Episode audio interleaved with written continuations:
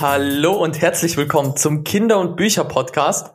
Heute in der achten Folge und wir haben wieder einen wunderbaren Gast da und zwar ist die liebe äh, Elisa Alvarez bei uns. Sie ist nicht nur Mutter, sondern auch Animateurin, äh, speziell für Kinderfilme. Und äh, wenn du magst, Elisa, kannst du dich einfach mal vorstellen? Hi, hallo. Ich bin Elisa Polzinak Alvarez, äh, Animationsregisseurin. Na ja. gut, Filmemacherin im Bereich Animation, kann man auch sagen. Hallo Elisa, ich will dich auch begrüßen aus Leipzig und ich bin ja froh, dass ich dich kenne, weil wir haben ja schon mal zusammen an einem Projekt zusammengearbeitet. Das stimmt. Ich freue mich sehr auch, dass ich dich kenne. Und zwar war das für mich auch Neuland, weil da ging es gleich mal konkret um einen Kinderanimationsfilm. Ja, das äh, mit Lubina haben wir uns kennengelernt bei äh, einem Animationsserienprojekt, was der alte Mond erzählt. Das ist äh, eine Kinderserie, die auf äh, sorbische und Lausitzer Sagen und Märchen basiert. Mm, und Lubina hat mir bei, bei der Konzeptentwicklung und bei der Recherche unglaublich viel geholfen. Genau. Das Projekt ist jetzt immer noch in, in der Entwicklung. Also das ist jetzt nicht so, dass man das irgendwo schon sehen kann. Aber wir arbeiten dran. Heute habe ich auch unter anderem mit äh, eventuelle französische Koproduzenten darüber gesprochen. also oh. es gibt Interesse in Frankreich für sorbische äh, Märchen und Sagen. Das ist ganz schön. Sehr gut, sehr gut. Oh, ja, das ist doch top. Und ich kann ja verraten, ich hatte das Glück, dass ich schon mal so kleine, wie soll ich sagen, Skizzen oder auch kleine Animationsskizzen, würde ich es jetzt mal nennen, schauen durfte. Und ich bin ja total begeistert, wie modern, wie frisch und wie sympathisch gezeichnet und überhaupt das ist. Weil damit werden diese Märchen und Sagen nochmal ganz anders lebendig. Weil so ein Blick von außen oder von jemandem mit so einem großen, kreativen Herzen, würde ich jetzt sagen, das ist schön. Ja, das war uns tatsächlich wichtig, dass es, dass es ein bisschen moderner ist, um auch die junge Zielgruppe gut mitnehmen zu können und diese, diesen Kulturgut wieder zu beleben. Und ja, also jetzt muss man dem Projekt einfach Daumen drucken sozusagen. Ein bisschen davon kann man auf, äh, auf unserer Webseite sehen, blauepampelmuse.com. so, wow. Self-Promotion ganz am Anfang. ja, aber, aber total verrückt. Ich wusste gar nicht, dass es das gibt. Jetzt macht ihr, jetzt macht ihr hier richtig Lust darauf, dass man das auch mal sieht. Vielleicht ähm, könnt ihr noch was Kleines dazu erzählen. Wie kam das eigentlich zustande, das Projekt? Mm, ja, also ich bin vor äh, eineinhalb Jahren nach Leipzig umgezogen mit meiner kleinen Familie aus Baden-Württemberg, mhm. wo ich Animation an der Filmakademie Baden-Württemberg studiert habe. Und äh, die Idee, äh, Animationsfilme, die auf, äh, die auf Märchen und Sagen basieren, hatte ich schon seit meinem Diplom. Damals mhm. wurde aber mein Sohn Kuba geboren, war ein kleines Baby, während ich Diplomfilm gemacht habe. Und es gab einfach nicht genug Zeit für, für die ganze dafür nötige Recherche. Ähm, Deswegen als Diplomfilm ist dann The Very Hairy Alphabet entstanden, was sozusagen auf Alphabet basiert. Da habe mhm. ich nicht so viel Recherche gebraucht. Und hier in Leipzig angekommen, ähm, habe ich dann bei der Kulturstiftung des Freistaates Sachsen und bei Stiftung für das sorbische Volk einen Antrag gestellt für Konzeptentwicklung äh, von dem Projekt. Äh, und dann entlang 2022 konnte ich sozusagen äh, in die Welt der sorbischen Sagen und Märchen eintauchen und schauen, was es da alles gibt. Ähm, Vielleicht noch, und wie, wie es eigentlich dazu kam, mhm. weil äh, das ist tatsächlich so, dass meine äh, äh, quasi Schwiegermutter äh, mhm. sorbische Kulturanthropologin ist und ähm, als ich die Idee hatte, äh, Geschichte, die, die auf Sagen basiert zu entwickeln, hat sie mich sozusagen mit äh, Büchern, die sorbische Sagen betreffen, beworfen. so. Ja. Also da, manchmal, ist das, manchmal ist das ein bisschen Zufall, der ja, aber genau. irgendwas wieder bringt.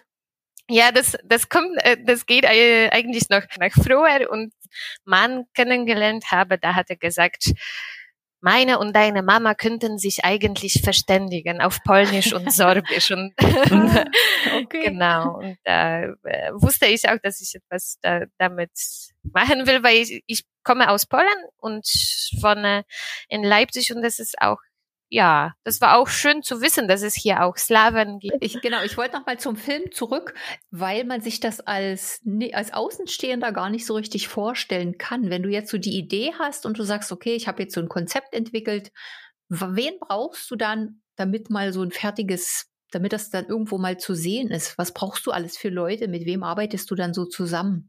Mm, das Schöne an Animation ist, dass man niemanden braucht. So. nee, das, also, äh, dass man auch als äh, Einzelne einen Film machen könnte. Ähm, mhm.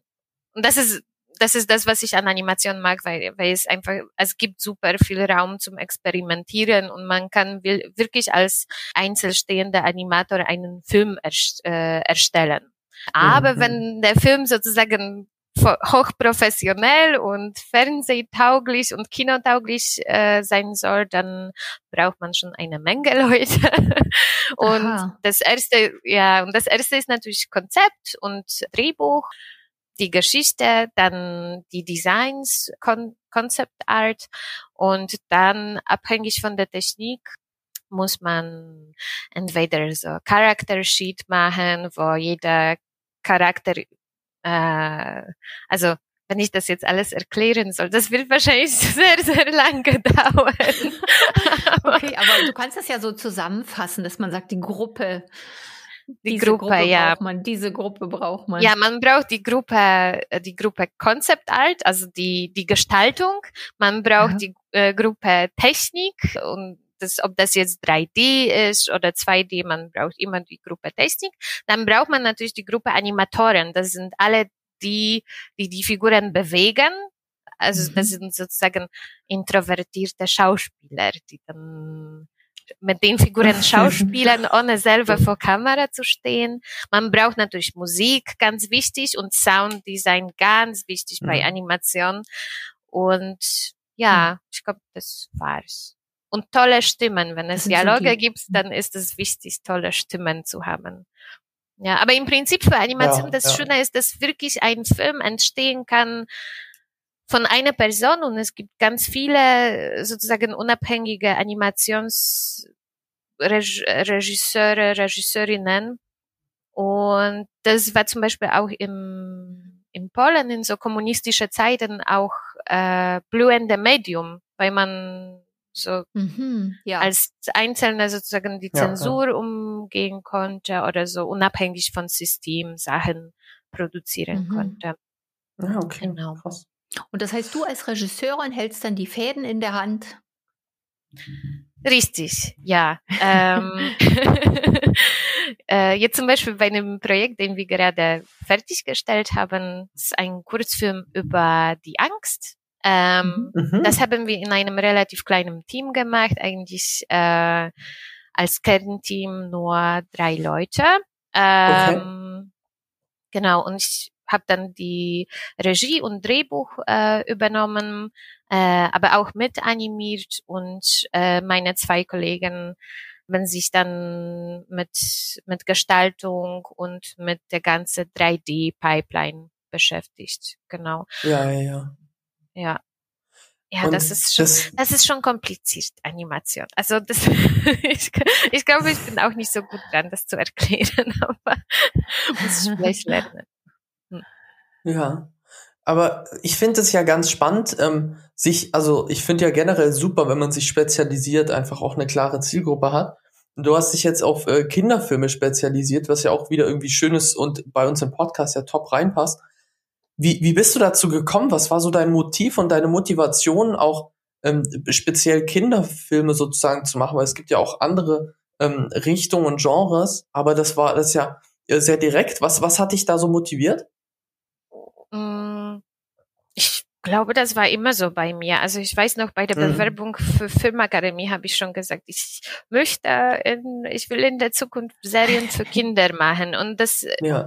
ist vielleicht nicht so üblich, weil eigentlich ganz viele von meinen Kollegen und Kolleginnen möchten eigentlich Animationen für Erwachsene machen. Und es gibt mhm. ganz viele genauso eher Arthouse-Projekte. Aber natürlich jetzt, wo ich den kleinen vierjährigen Sohn zu Hause habe, ist äh, sozusagen meine Zielgruppe zu Hause und das ist noch auf jeden Fall zusätzliche Motivation. Ja. Aber ich muss sagen, das war schon vorher so. Vielleicht auch ähm, noch wegen meinen Neffen, die jetzt mittlerweile äh, 15 äh, und 13 Jahre alt sind für die habe ich schon äh, vor lange, lange Zeit kleine Animationsfilme zum Beispiel zum Geburtstag gemacht und äh, wow. so ja und dann dachte ich so eigentlich nicht nur so kleine Filmchen zum Geburtstag, sondern die gucken so viele Animationsserien und manche davon sind echt nicht so cool. Also, sehr also mit sehr viel Gewalt, sehr, sehr dynamisch, mhm. selbst für mich viel zu viele Kamerabewegungen und wo man eigentlich die Geschichte gar nicht folgen kann. Und ich dachte, mhm. na gut, eigentlich Kinder gucken so oder so viel Fernsehen und vielleicht ist das äh, meine Mission, da sozusagen versuchen, wertvolle Inhalte zu liefern. So. Und ja, ja. Und mhm. besprichst wow. du mit, mit deinem Sohn manchmal auch was, die Inhalte, was du gerade machst? Auf jeden Fall. Er muss ja. immer viel, auch, äh, auch diesen ersten Diplomfilm kannte er schon von Anfang an äh, und äh, musste immer mhm. die, die Animatics sehen. Das war damals auch so, er hat noch gar nicht Fernsehen geguckt und das, der einzelne Film, den er kannte, war mein äh, zottelige Alphabet, Buchstabe B. ja. Genau. Und jetzt äh, ist, ist er auf jeden Fall immer der erste Feedbackgeber. Aber ist auch nicht so objektiv, weil ich denke, er ist immer begeistert. Aber gut. Und, das war und wenn du ihn da so, wenn du ihn da so einbeziehst, wie, wie, wie wie empfindest du das, dieses Arbeiten und aber dich auch Zeit haben für das Kind, diese Balance, die eigentlich für jede Mutter eine, eine, eine eigene Fragestellung ist?